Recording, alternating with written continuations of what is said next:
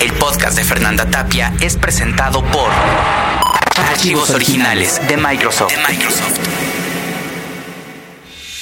Se han hecho muchísimas teorías de por qué la violencia contra las mujeres. pero tan acendrada últimos días. Incluso en diálogos eh, se expuso de que muy probablemente eran inseguridades de los hombres, el desconocimiento de eso que es la mujer, que además se ha deificado, la mujer, la dadora de vida, lo- y que eso hace pues peor el asunto y por eso la violencia intrafamiliar, cada día eh, mayor número de mujeres muertas y todo esto.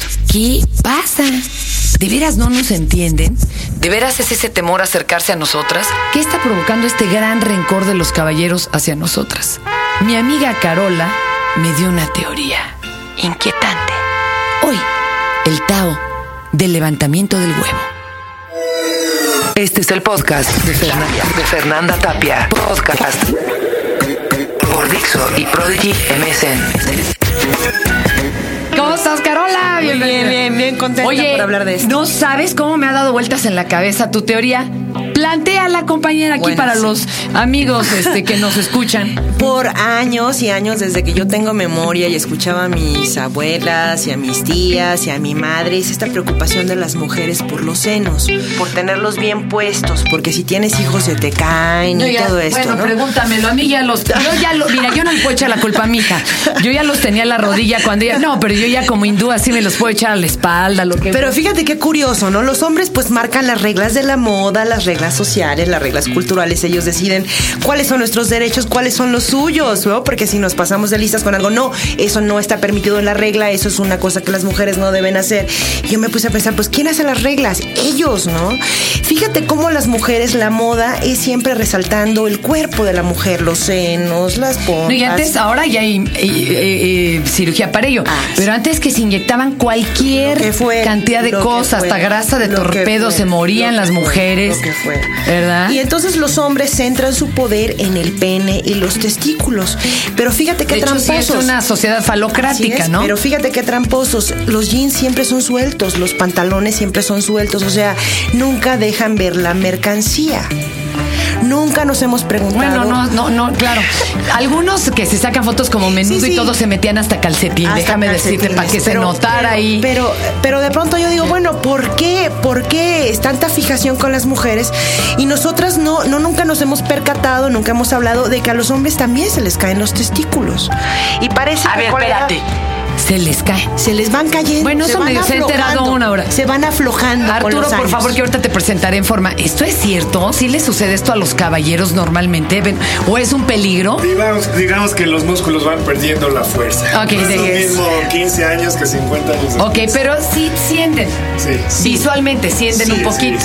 sí. Claro que el asunto teta, pues este, es diferente. Se nota es, más. Es muy notorio. ¿no? Se nota más, pero los Ahora con hombres. un buen Gonderbra se Sí, disfraza. pero, pero si nosotros de pronto hiciéramos una campaña, empezando en el DF, luego nacional y luego mundial, de que el hombre, bueno, ya sé que hay prótesis para testículos, sé que hay prótesis así como las de las Bueno, mujeres salinas, hay para algunos casos de los hombres que no les bajan los testículos o tienen algún problema, este, alguna distrofia, este, o pérdida de un testículo, hay ya igualitas que las que las bolsitas para los Hitler en tenía uno, ¿no? Tenía solo uno. Eh, chiquitos, dice, ¿cómo? Pero ¿cómo que eso?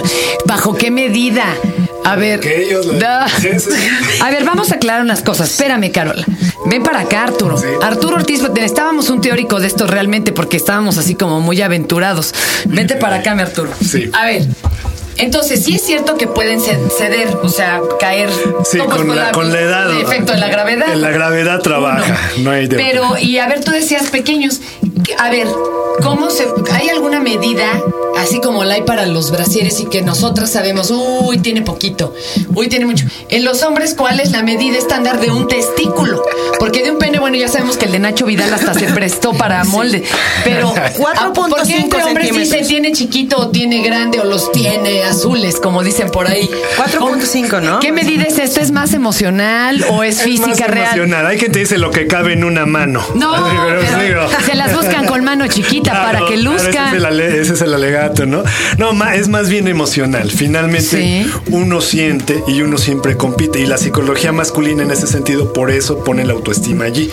Sí. A ver, pone la autoestima en el pene y pareciera que el valor en el testículo. ¿A poco sí está fundamentado la bravura de un caballero en que digan tiene muchos? No. es cierto, No, no, no, tiene. Nada que ver. Porque el otro día nos decían en el programa, por ejemplo, que hay neuronas en las tripas y que por eso cuando te asustas, pues sí se aflojan las Sí, sí, tripas. se- se o sea, ahí sí hay una Sí. relación real fisiológica. Sí, porque Pero- te arrugas todo. O sea, cuando te tensas, los testículos Pues se sí. te suben. Ah, entonces sí hay una relación fisiológica. claro, bueno. Y dicen, me quedaron de nido aquí en la garganta. Sí, sí. es sí, cierto. sí, sí. ¿Cómo Tú crees? pregúntale a un chamaco de, de primero, segundo, tercero de secundaria. Ajá. Sí. Entonces, que, que cuando va a haber una bronca a la salida de la escuela o cuando Uh. está. ¡uy! Se le hunde la panza, pero se le suben los testículos. Por eso dices, pues los traigo de moñito. ¡Qué maravilla! Sí, pero eso es normal y lo aprendemos con nitidez. Te voy a contar un chiste así cagado. Cuentan, Sí.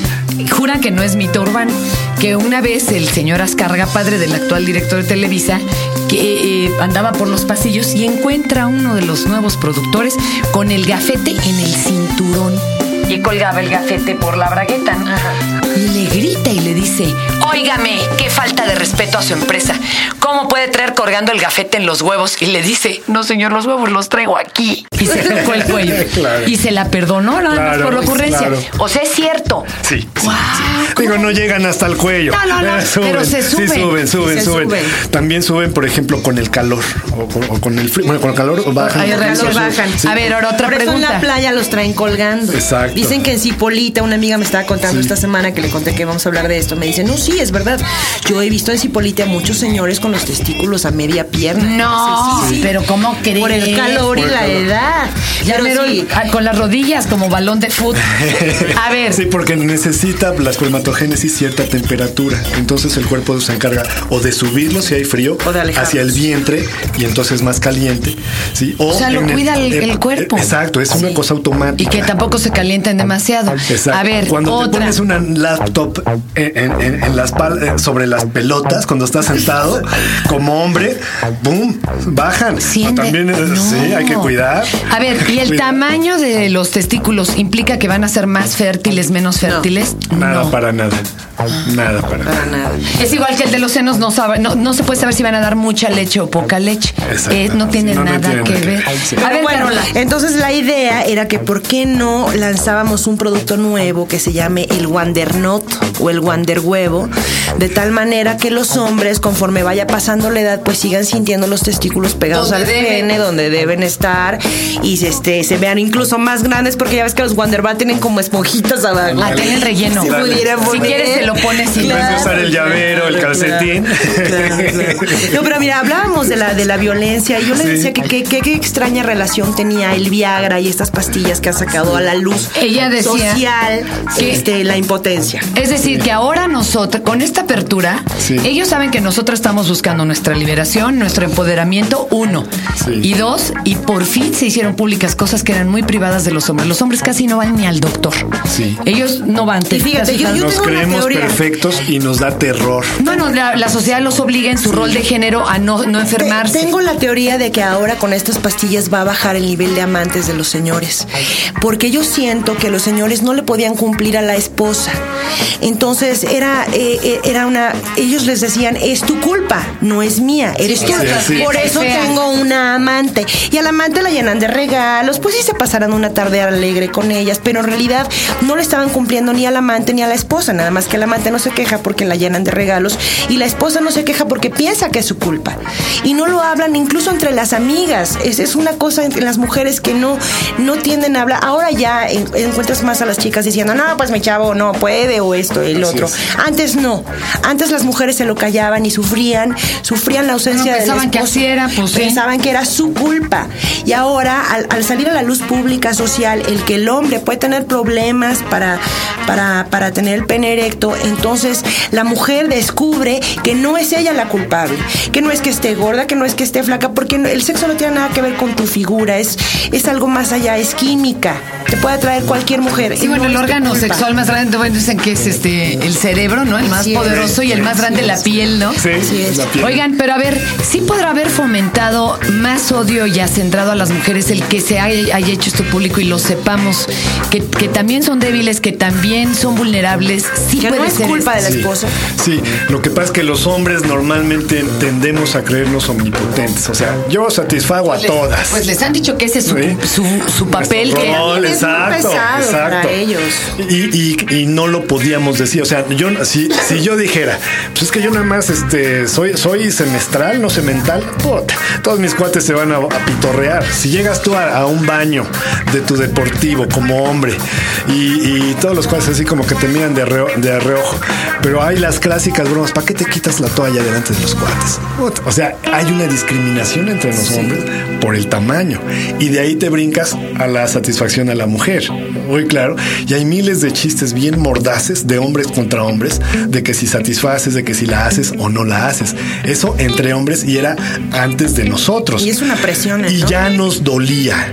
Ahora le agregas a esa presión social la proveniente de las mujeres, nos destroza y sentimos bien feo, sentimos terror. ¿Cómo no caer en la violencia y mejor en el autoconocimiento? Porque yo sé que hay muchos que nos están oyendo, alguna vez a lo mejor se han visto tentados a hacerse una cirugía. No de levantamiento de huevo como aquí proponemos Carola y yo, pero sí de algo que les dé más seguridad de, eh, a sí mismos. ¿Cuál será? Sí, mira, yo creo que esta es una cosa de largo plazo, del cambio de las actitudes de, de nuestra sociedad. Empezar ahorita con nuestros niños a sensibilizarnos en que pueden sentir debilidad y eso no los hace mujeres. Así es. En mi generación Bueno, los no hombres no, sería- llorábamos. Oigan, y además peso, eso que no es malo ser mujer, por Sí, Dios. ¿qué? Pero quitarles tanto peso también Sí, social. Los niños tienen que golpearse en la escuela Y en para ser más contentarse y sufrir y lo, ¿Por todo. qué? Digo, Sí, sí es muy pesado. Hay otras formas de ser hombres, eso que quede claro.